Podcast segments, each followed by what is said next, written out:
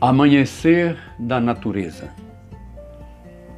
Chega o crepúsculo, a zabelê canta e o silêncio é quebrado. Em seguida ecoa no prado o canto encantado do roxinol, que chega junto com o sol e seus brilhantes raios dourados.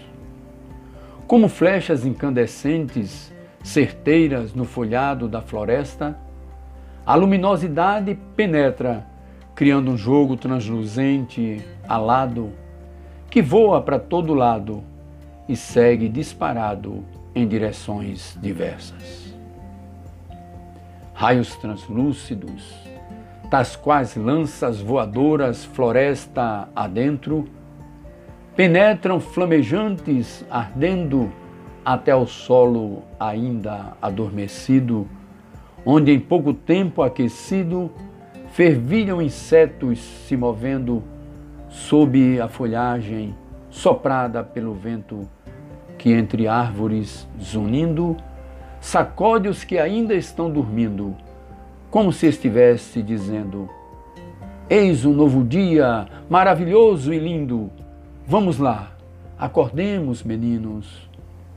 Daí por diante, ainda cedinho, ouve-se o gorjeio do sabiá, em cima da palmeira a cantar sua melodia extasiante, deixando nós, os visitantes, extasiados com tão lindo gorjear.